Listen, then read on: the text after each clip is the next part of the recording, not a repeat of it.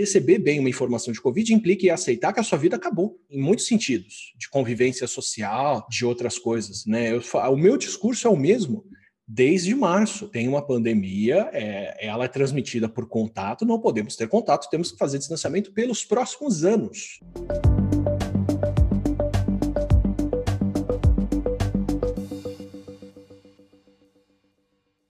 Temos a imensa satisfação de receber aqui, no espaço recíproco, o Átila Yamarino, neste fatídico ano de 2020. O Átila é divulgador científico desde a graduação, participando da USP de diversas atividades. Logo em seguida, durante o início da sua pós-graduação, já começou o blog Rainha Vermelha, falando de ciência e evolução. Ele foi fundador da maior rede de blogs de ciência do Brasil, o Science Blogs, e começou em 2010 a participar do podcast Nerdcast, falando de ciência e cultura pop. Em 2012, começou a participar do Nerdologia, que mistura ciência e cultura pop, que hoje tem mais de 3 milhões de inscritos no YouTube. Já em 2019, iniciou uma nova fase da sua carreira de divulgador com seu canal pessoal, também no YouTube, que leva seu nome e hoje tem mais de 1,3 milhões de assinantes. Em 2020, durante a pandemia do novo coronavírus, o Atila fez lives em seu canal pessoal no YouTube para informar a população sobre o vírus, seus sintomas, o andamento das pesquisas, além de comparar a situação em diversos países. Esses vídeos viralizaram de tal maneira que suas lives chamaram a atenção da grande mídia, das diversas instituições da sociedade civil, para discutir sobre a pandemia e sobre os fenômenos sobre fake news, por exemplo. Então hoje a gente vai comentar um pouquinho com Atila essa situação que a gente está vivendo, já gravando aqui já no final deste ano de 2020. O Atila, queria começar já com essa questão importante. Você ficou mais conhecido do grande público agora, mas a tua militância na divulgação científica já ocorre há alguns anos. Conta um pouco para o público aqui da tua história, como você deixou a vida acadêmica para se tornar um divulgador. Foi, foi uma atividade que eu conduzi em paralelo por, por muito tempo. Eu, durante a graduação, comecei a dar aula em cursinho e em outros meios, e foi uma atividade muito recompensadora, assim, foi muito gostoso, porque me motivava a aprender mais, porque eu tinha para quem contar o que eu estava vendo durante as aulas, então eu consigo dividir minha graduação em pré e pós-aulas, e pós-aulas eu com certeza absorvi muito mais, e por ser cursinho, acredito que o pessoal que estava tendo aula queria estar tá lá, queria assistir às aulas, estava indo por né, boa vontade e depois do trabalho e tudo. Eu faço esse tipo de contraste porque depois disso eu até tentei dar aula em colégios, por exemplo, escolas, mas eu vi que tem muitos alunos que participam, querem muito estar lá, mas tem alunos que estão ali por obrigação. É uma postura um pouco diferente do pessoal mais velho que já está no cursinho para galgar alguma coisa. Eles estão vendo uma utilidade maior no ensino que eles recebem ali. E foi o que me ensinou a a brincar durante a aula, fazer o conteúdo ser mais acessível, passado de uma forma mais leve, por aí vai, né? Era um cursinho popular e eu lembro que no primeiro dia de aula, a gente foi na, na inauguração do cursinho e tudo, eu acompanhei alguns amigos que davam aula nesse período e tinha um professor de história contando que ele foi para a primeira aula falou: Bom, vou explicar o básico para as pessoas. A história é dividida em eras, em séculos, e no século isso, aquilo. Aí alguém levantou a mão e falou: Professor, o que é o século V? E aí ele falou: Putz, eu tenho que explicar o que são algoritmos romanos ainda, né? Então, é, é, esse era o tipo de calibração que a gente tinha que fazer para explicar alguma coisa por lá. Isso eu acho que foi um exercício muito grande de didática, de né, ser, ser acessível, receber bem as perguntas que as pessoas fazem, responder. Então, eu posso dizer que a divulgação já começava bem aí, durante a graduação, por, por falar com o público dessa forma. Aí na pós, a gente tem aquela dedicação exclusiva que não, não, não dá brecha para outras coisas, né? Até dá para fazer uma, uma disciplina, monitoria ou coisa assim, mas não tem como desenvolver uma atividade desse tipo. E eu fiquei fiquei com esse grande comichão de falar de ciência, de explicar para as pessoas. Aí, numa disciplina de pós-graduação, um, um, amigo virou e falou: Cara, você lê blogs, você frequenta, faz essas coisas, cria um blog, começa a fazer divulgação. E aí, em 2007, eu criei o blog, que hoje é o Rainha Vermelha, que me apresentou um mundo de pessoas. E isso, para mim, também foi fundamental hoje em dia, porque além de ter que ser acessível, a gente tem que saber balizar o que fala. E hoje, com a exposição que eu tenho, eu recebo todo tipo de crítica. Críticas muito válidas, muito importantes, mas também críticas completamente vazias, porque a informação que a gente passa perturba o status quo, perturba o status econômico, perturba uma realidade que as pessoas não querem aceitar que mudou, né? E por aí vai. Então, fazer a divulgação por tanto tempo também me permitiu conhecer pessoas que são os meus balizadores hoje. Eu recebi uma crítica na internet é uma coisa, eu recebi uma crítica de um profissional que eu respeito, um amigo, é outra. E essa eu tenho que prestar muito mais atenção. Eu não posso estar totalmente vulnerável, que todo mundo vai falar, mas também não posso ignorar conselhos importantes sobre o que eu estou fazendo. Então, é legal falar que essa divulgação vem de uma data longa, porque eu preciso de cada ingrediente desse hoje em dia para poder fazer o que eu faço, desempenhar o que eu desempenho durante a Covid, de explicar as coisas, né? E aí depois veio a experiência com formatos de mídias diferentes. Então, o podcast alcança muito mais gente, permite uma conversa longa de uma hora, uma hora e meia, com nuances, com detalhes. Twitter é uma rede social que permite uma fala que vai ser tirada de contexto, vai ser interpretada completamente aleatoriamente por outros grupos que vão chegar no meio de uma discussão. Então, a gente tem que ter uma outra cabeça, uma outra paciência, mas é um meio que fala com todos os profissionais da imprensa, políticos, decisores, secretários e por aí vai. Então, é um meio que eu preciso fazer um tipo de comunicação diferente de outros lugares. Então eu fui ganhando essa malícia, né, o traquejo de como falar em cada meio com isso. E o YouTube, para mim, foi o meio que permite um maior alcance em, em, audiência, além da, da, mídia tradicional, né, TV, jornal, revista, permite discussões tanto curtas, que viralizam, que são os vídeos tradicionais que eu faço, quanto discussões fora do contexto, que são os vídeos do Nerdologia, que são vídeos em que eu faço spam científico, eu finjo que vou falar de alguma coisa, mas no fim estou falando de ciência para conquistar novos públicos, e permite aulas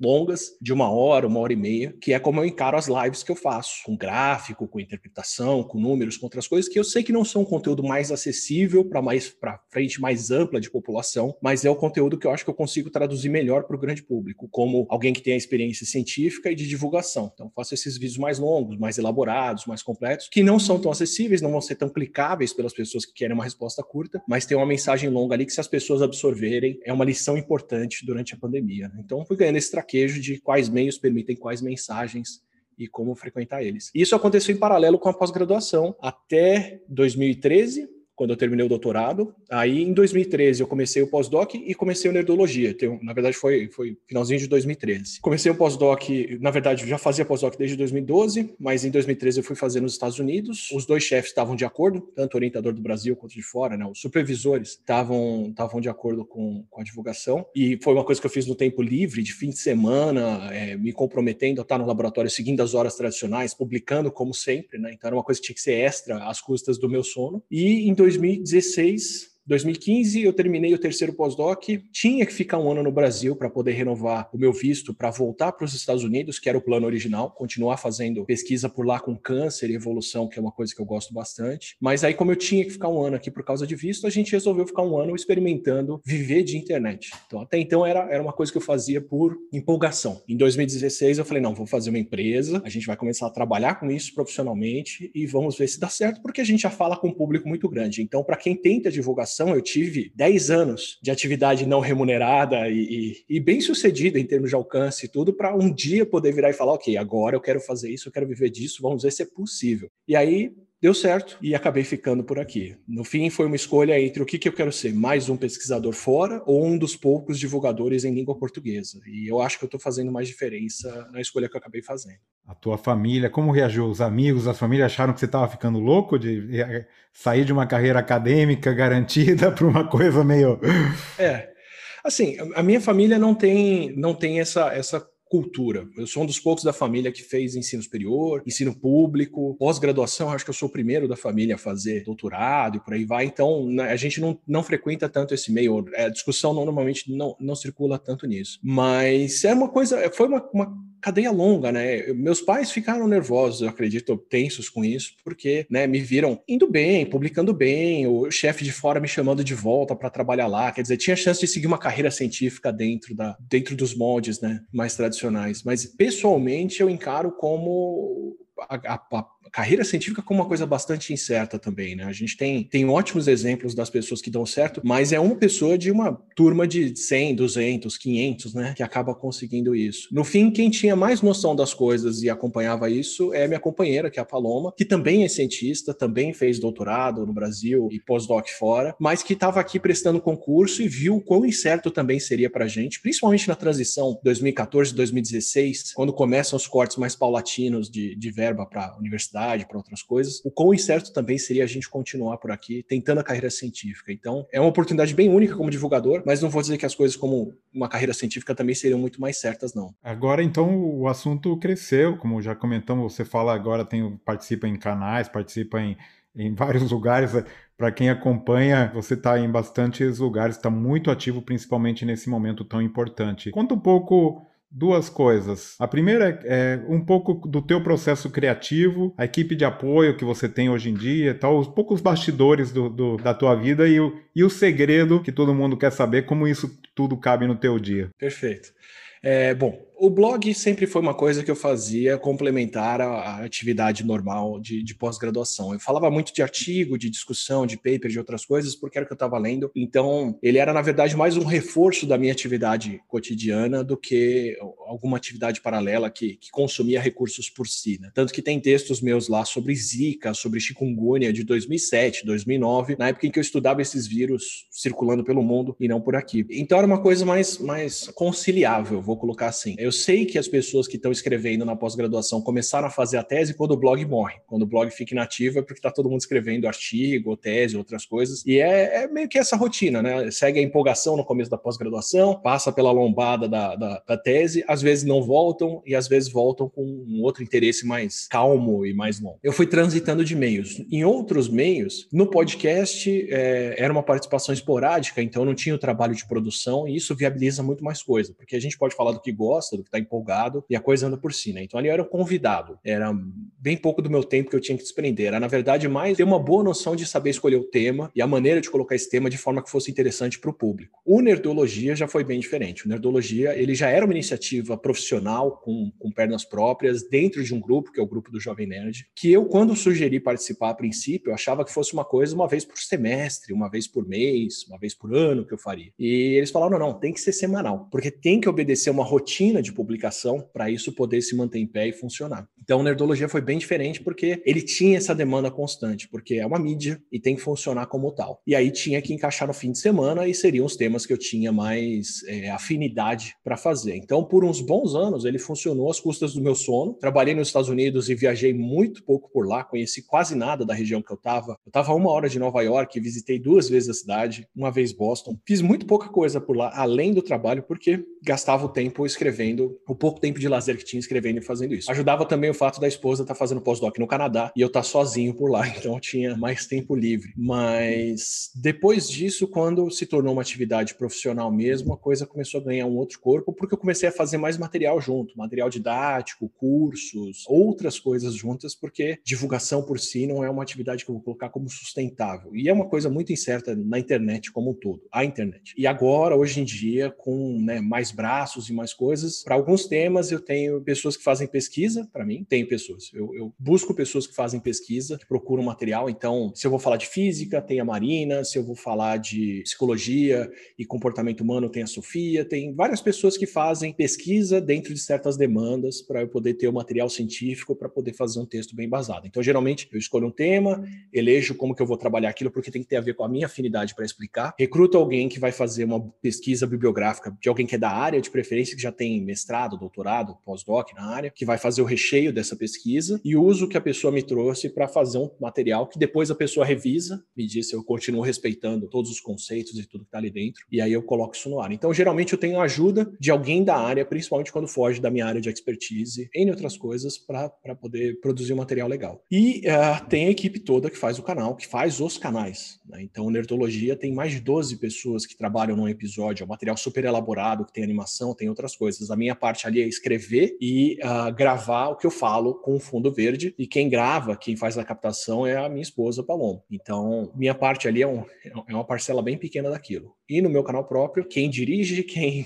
quem capta, quem edita uma parte, quem coordena a edição, animações, outras coisas é a Paloma também, que tem mais pelo menos duas ou três pessoas entre edição, animação e, e, e, mais alguns trabalhos fazendo isso com ela. São todas atividades que são grandes e demandam bastante gente, bastante tempo para serem viáveis. A minha parte geralmente fica com essa de escrita e gravação, que é um, um dia ou dois do meu tempo feitos ali. Um roteiro do Nerdologia, idealmente, me consome entre 8 e 20 horas para fazer, que era o tempo que eu tinha que fazer caber no fim de semana. Então é mais ou menos essa a, a, a dedicação que a coisa faz. E hoje em dia tem, eu tenho várias atividades porque justamente isso. Como as coisas são incertas, a gente tem que ter vários barcos porque a gente nunca sabe qual deles que vai chegar em alguma costa, né? É, a gente ainda está na fase da internet em que as coisas são muito é, especulatórias, no sentido de que né, a gente ainda tem que construir novos terrenos. São poucas atividades que dá para começar de maneira garantida, certa, que eu só vou dedicar aquele tempo e aquilo vai ter algum retorno. A gente tem que fazer muita coisa para algumas delas darem certo e no fim essas coisas vingarem. Então eu acabo tendo que fazer sempre muitas coisas ao mesmo tempo porque eu nunca sei o que, que vai funcionar. Muito bom, impressionante que realmente você tem aí ainda centraliza muito da, da ação e, e realmente muito tempo, muita dedicação e muita,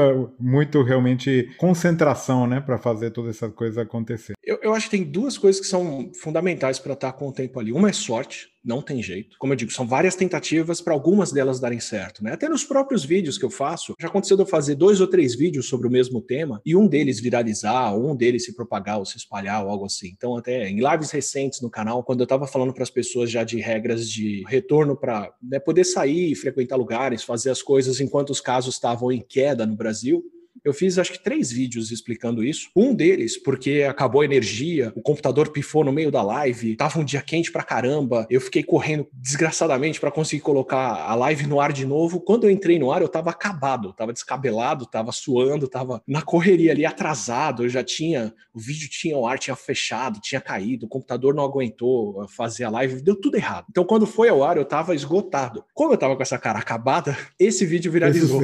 Eu assisti. E esse vídeo fez sucesso, as pessoas pessoas, olha o Atila falando disso, agora ele fala disso. Eu já estava falando fazia dois meses, mas aquele foi o vídeo que, né, os deuses assopraram e, e ele foi propagado. Então tem um, um, efeito sorte mesmo hoje em dia, mesmo depois das coisas funcionarem. E eu acabo tendo que centralizar as coisas também, porque como é um meio novo, ninguém tem experiência nele. Eu tenho bastante experiência de bastante tempo, mas não vou dizer que eu sou uma pessoa experiente com isso ainda, ainda erro muito. Então, eu não consigo achar alguém ou alguém que são completamente complementares ao que eu faço. Eu preciso de várias pessoas que vão fazer vários bracinhos, vários ramos de um vídeo, de um material, mas ainda tenho que pôr muita mão na massa para fazer aquilo tudo funcionar e virar um vídeo legal e a coisa ao ar. Então tem que ter um controle muito grande em cima, tanto técnico para ser um vídeo acessível para as pessoas, quanto científico para garantir que os conceitos estão sendo seguidos, respeitados, feitos, que as fontes estão sendo citadas, que a maneira como a gente constrói o conhecimento está ficando clara ali. Então eu tenho esse cuidado também de conteúdo muito grande. Então é muito difícil para mim abrir mão de, de, de, fazer tudo, porque eu quero garantir que isso tudo está no ar. Né? O Nerdologia sempre termina com uma correção minha dos vídeos anteriores do que eu falei de errado e por aí vai. Então, eu tenho que ter propriedade do que eu falei, eu tenho que saber reconhecer as correções e eu tenho que absorver as correções para poder fazê-las em seguida, né? Então, eu não quero me alienar dessas partes para o que eu faço. Então tem essa demanda que eu me imponho também de participar muito disso para garantir essa qualidade. Bom, eu sei, Atila, que você está cansado do assunto, mas é impossível não falar da pandemia. com toda a informação científica que a gente existe hoje em dia, com todos os dados, os detalhes, como é possível que exista tanta gente que prefere negar a ciência e se auto-enganar? Será que nós, cientistas, divulgadores, não estamos conseguindo atingir nosso objetivo? O que está acontecendo? Eu acho, na verdade, que a nossa formação é incompleta sendo bem honesto. É uma, é uma autocrítica que eu estou tentando desenvolver, entender onde estão os pontos. Porque a maneira como a gente é educado e preparado para fazer a comunicação científica, bem ou mal, ela acaba sempre voltada para os pares. O nosso preparo é quando você for dar aula dar aula para quem? Para os próximos cientistas. Quando você for é, publicar um artigo científico, quando você for fazer um estudo, quando você for orientar uma tese, quando você for participar de uma banca, são sempre pares ou próximos que vão se tornar pares nossos. Pelo menos a minha formação ela foi muito voltada para isso. Eu sempre ouvi durante a graduação, quando você for dar aula, quando você tiver o seu laboratório, quando você for pesquisador, o que é uma parcela mínima de quem se forma que acaba fazendo. Mas a, a minha graduação, pelo menos de ciências biológicas na USP, foi inteiramente voltada para isso para a vida acadêmica, que era o que os meus professores seguiam e sabiam fazer também. Então aí a gente é educado a falar como? A falar a linguagem da matemática, a falar a linguagem de um artigo científico com introdução, material e métodos, discussão, resultados, não necessariamente nessa ordem. A gente é muito pouco educado para falar com um público maior. Quando muito, dentro da carreira tradicional, a imprensa nos procura. Até 2000, para um cientista ter uma projeção grande na imprensa, o que ele tinha que fazer era fazer um bom trabalho e esperar que a imprensa o procurasse para né, participar desses meios. As redes sociais acabam com esse meio do caminho. Elas colocam a gente em contato direto com o público e eu acho que o público nunca recebeu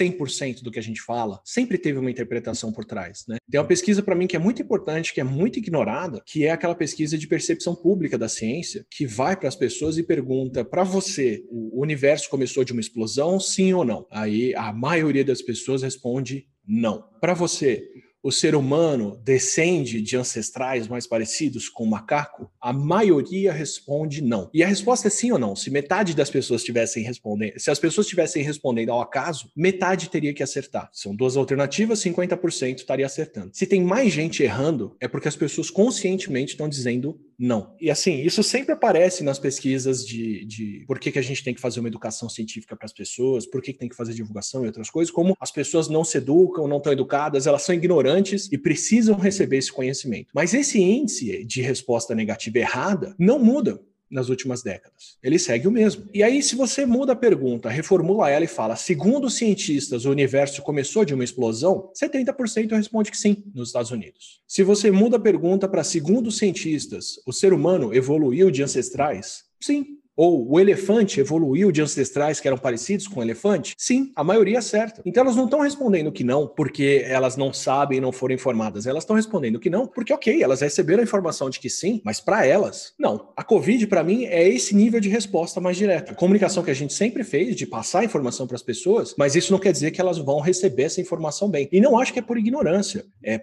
por como a nossa cabeça funciona, porque receber bem uma informação de Covid implica aceitar que a sua vida acabou, em muitos sentidos, de convivência social, de outras coisas, né? Eu, o meu discurso é o mesmo desde março. Tem uma pandemia, é, ela é transmitida por contato, não podemos ter contato, temos que fazer distanciamento pelos próximos anos. Mas isso é uma mudança tão radical de vida para as pessoas que ainda hoje elas perguntam: tá, mas o que, que a gente pode fazer agora? Falo, distanciamento. Tá, mas tem alguma coisa que eu posso tomar? Faz distanciamento, põe máscara. Não, tudo bem, mas e depois da vacina? Distanciamento, quer dizer, a pessoa sabe qual é a resposta. Ela só está esperando que alguma hora eu dê uma resposta diferente para ela. E é por isso que a gente precisa de uma comunicação constante, inclusive, porque para a maioria das pessoas, embora elas saibam que existe uma pandemia, se a mensagem parar de, de chegar nelas de faça distanciamento, é porque liberou e pode todo mundo se juntar. Então a gente tinha que ter o um Ministério da Saúde, presidência, governadores, todo mundo, todos os dias na TV falando, ainda tem que fazer distanciamento. Porque se isso não acontece, as pessoas assumem que acabou e que podem sair. Estão fazendo isso de fato. Por quê? Porque elas não entenderam? Não, porque é o que elas querem fazer. A tendência vai sempre puxar nessa direção. Então, eu acho que a Covid, é, ela só está tá me educando muito nesse sentido, mas ela me informa muito isso. A gente não é educado cientificamente para saber mandar uma mensagem que é mais acessível, para aceitar essa negação que as pessoas vão ter, que é natural, para saber dialogar com quem é negador profissional. Então, cientista nenhum é formado para lidar com, com profissionais mal intencionados, que vão distorcer números, que vão pensar uma parte do discurso, que vão traduzir informação errada de fora para tentar promover aquilo aquilo. Nem a OMS está preparada para líderes pegarem uma mensagem parcial para falar que aquilo diz o, o, completo oposto do que eles falam. E nesse sentido, eu acho que a nossa formação é bastante falha, porque ela não nos prepara para interagir com o público na vida real, né, no mundo real, como isso acontece.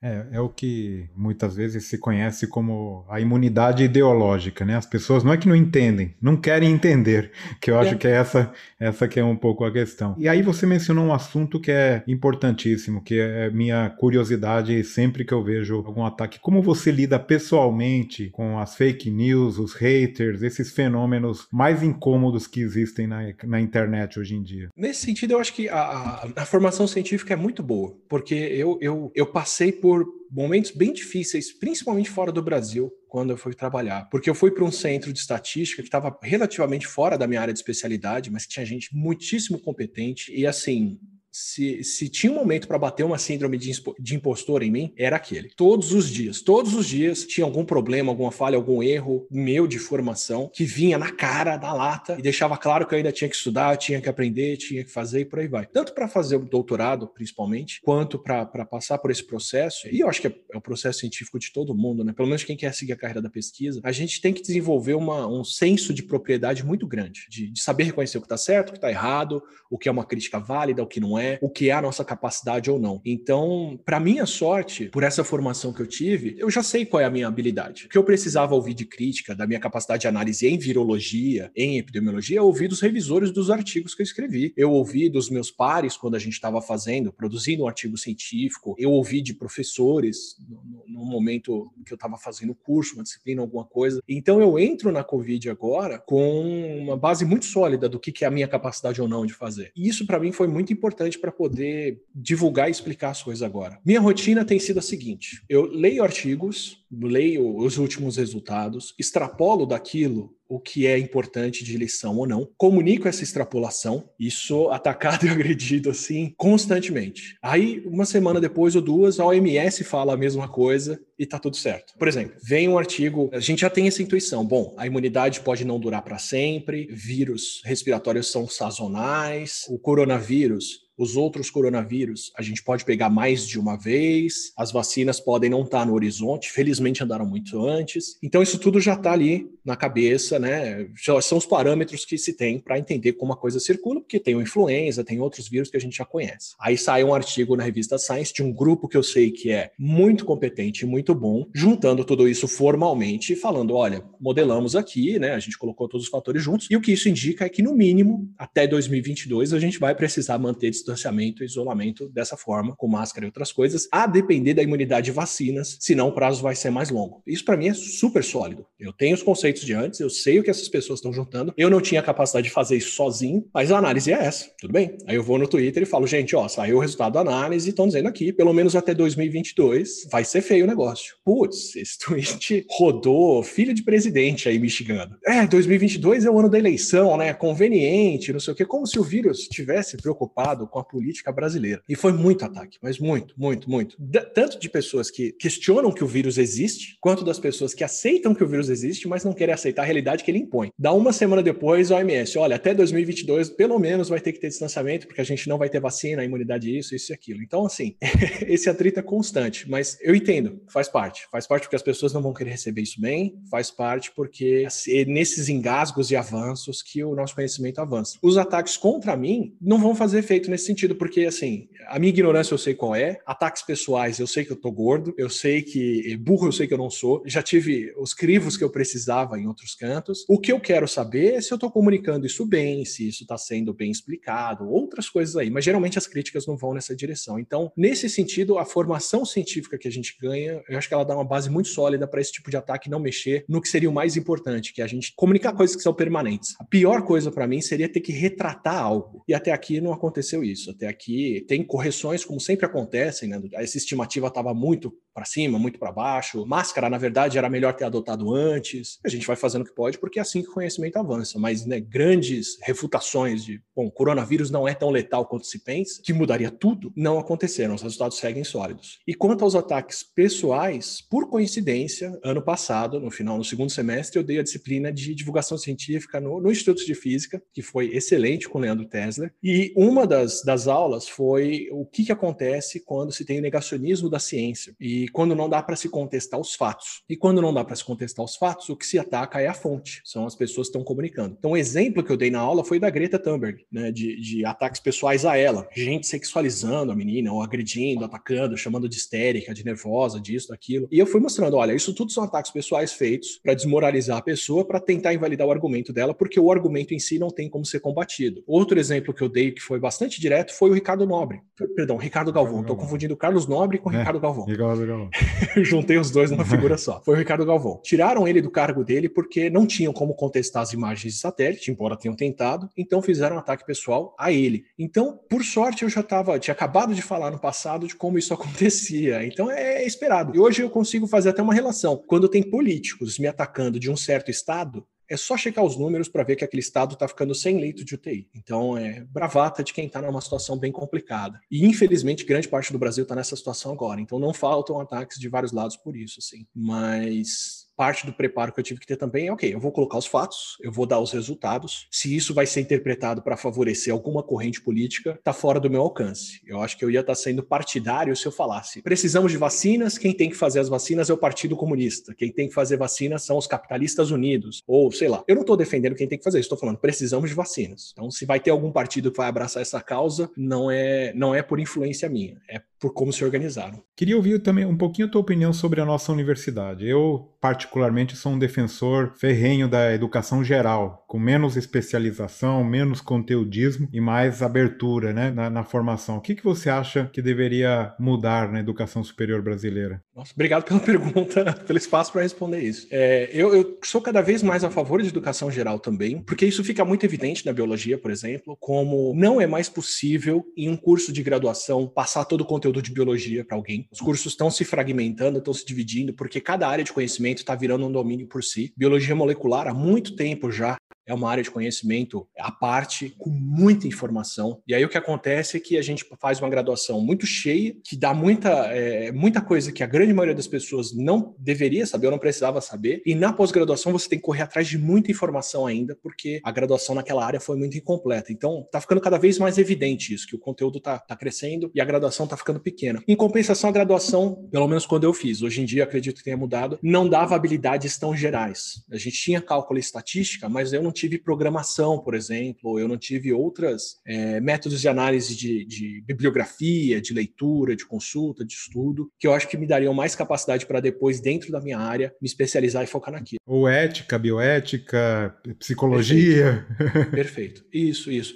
Eu, eu sou mais a favor hoje em dia de uma graduação com mais instrumentos, instrumentos de análise e de, de né, extrapolação mental, para depois deixar o pessoal ganhar o conhecimento dentro de uma área específica. Acho que isso é uma, é uma limitação muito grande. Mas eu acho que o, o, a maior perda, a maior, o maior lamento que eu tenho hoje em dia, e esse ano de pandemia é muito propício para perceber isso, é que a graduação não precisava mais atender tão pouca gente. Eu acho que assim, eu ajudei a USP a fazer alguns cursos online pelo Coursera e, e outras plataformas que eles usam. Conheço o pessoal que desenvolve o EDX, que é uma plataforma do MIT e Harvard com cursos online gratuitos, e acho que a limitação de 120 pessoas em uma sala de aula ou 50 pessoas em uma sala de aula não existe mais. Então, eu acho que a gente tem muita dificuldade para se modernizar nesse sentido. O que, que eu quero dizer com isso? Por mim, todos os cursos da universidade pública tinham que, no mínimo, ter sido gravados e estarem disponíveis online, para as pessoas assistirem. Por transparência, né, para ninguém poder falar que a universidade está plantando maconha quando as aulas estão lá, para todo mundo ver o que é ensinado e para todo mundo ver que, inclusive, essas aulas são muito melhores que muitas aulas de universidade privada, para fazer pressão nas universidades privadas para oferecerem cursos melhores, para prover material de ensino, de estudo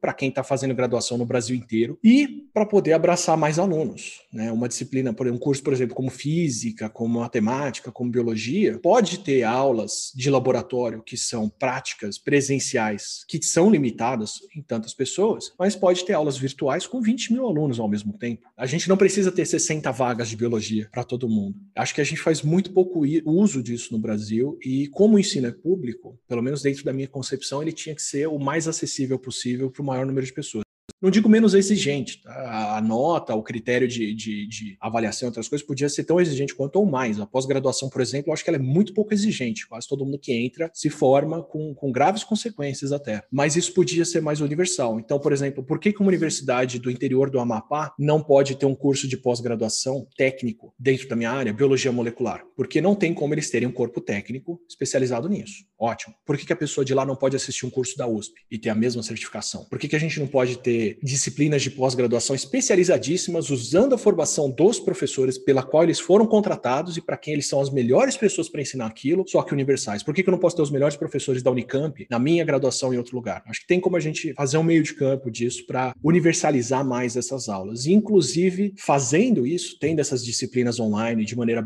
bem administrada, bem conferida e por aí vai, a gente consegue inclusive aliviar o peso que o vestibular tem. Porque tudo bem, o aluno não passou no vestibular, acontece. Agora, se esse aluno fez 10 disciplinas, ele está no segundo ano virtual da universidade, ele está tirando as melhores notas, por que, que essa pessoa não pode entrar dentro do curso normal da universidade e tirar o diploma ali por dentro? Ele já se mostrou muito bom nisso, por mais que não tenha passado no vestibular por causa de uma dificuldade em, em português, história, alguma outra coisa. Acho que a gente tem já outras formas hoje em dia de admitir alunos fazendo esse ensino mais híbrido entre ensino online, à distância e presencial. Eu acho que da maneira como a gente faz hoje em dia, a universidade é muito focada no ensino presencial, com grandes desperdícios de ter, por exemplo, 10 cursos de cálculo simultâneos, usando um tempo preciosíssimo de pessoas caríssimas, que são os docentes, para ensinar uma coisa que é redundante, que não é nem a especialidade dessas pessoas, e investe muito pouco em ensino virtual de qualidade. Eu não digo aula por Zoom, mas ensino de formal, com provas, com testes, com monitoramento, acompanhamento, outras coisas, que podiam expandir a capacidade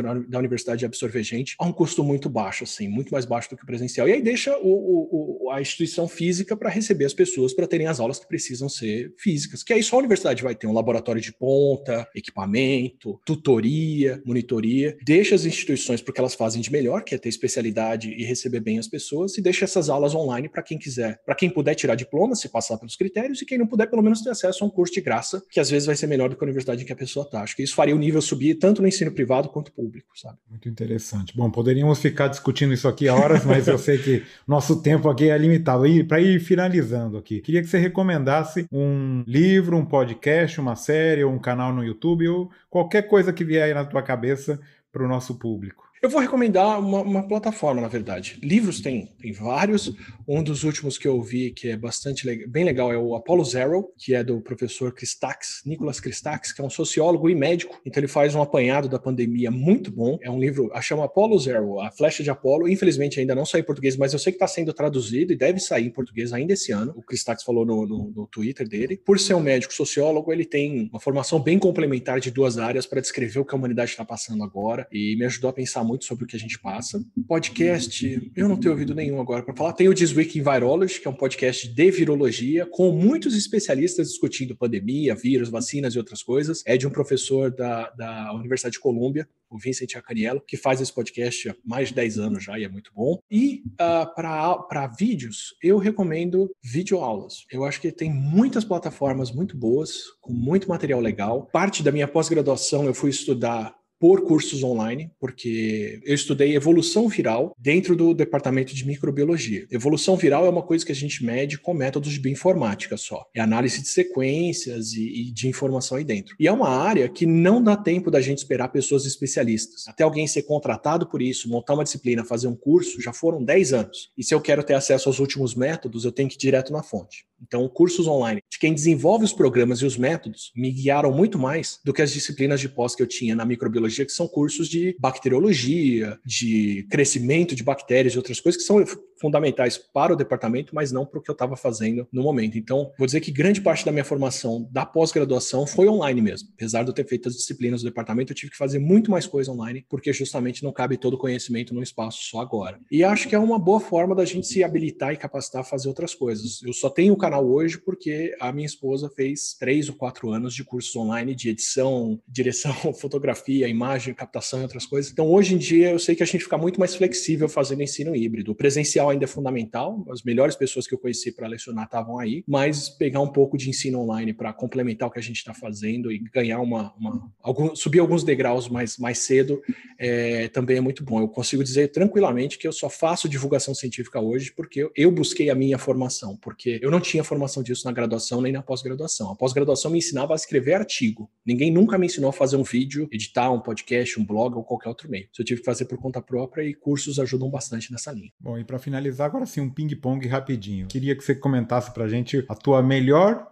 e a tua pior lembrança da graduação? Pior lembrança? Pior lembrança foi, foi descobrir depois que a minha média ponderada contava para muito mais coisa do que eu pensava e ter sido displicente. Minha média ficou em 6,9, podia ter sido melhor. A minha melhor lembrança foi na pós-graduação, sabendo disso, que eu resolvi de fato levar mais a sério a coisa e fechei só com nota A. Fico pensando hoje que eu talvez tivesse a capacidade de fazer na graduação, mas foi displicente demais para fazer isso. Um campus dos sonhos onde você gostaria de fazer mais um pós-doutorado no futuro? Media Lab no MIT, ou uma versão dessa aqui no Brasil, onde a gente pudesse juntar um facility, um espaço para fazer conteúdo digital, com alunos de graduação tendo a capacidade de fazer isso, e uh, corpo de pesquisa da universidade para prover o recheio dessa informação de uma maneira bem legal. Uma aula inesquecível. Ah, eu tenho uma que me marcou demais, que foi uma aula de, de é, estrutura de proteína do Walter Terra, da Bioquímica da USP. Foi uma aula que eu falei, meu Deus, quanta coisa a gente não sabe que tem para saber aqui. E dei uma aula do professor Alberto de citologia. Foi quando eu descobri como as coisas funcionam dentro da célula, dentro do corpo. Ainda é a minha grande paixão descobrir de maneira sistêmica como as coisas funcionam. Acho que é muito legal levantar a cortina. Uma divulgadora ou divulgador da ciência que você admira? Hoje, em especial, o Ed Yonk,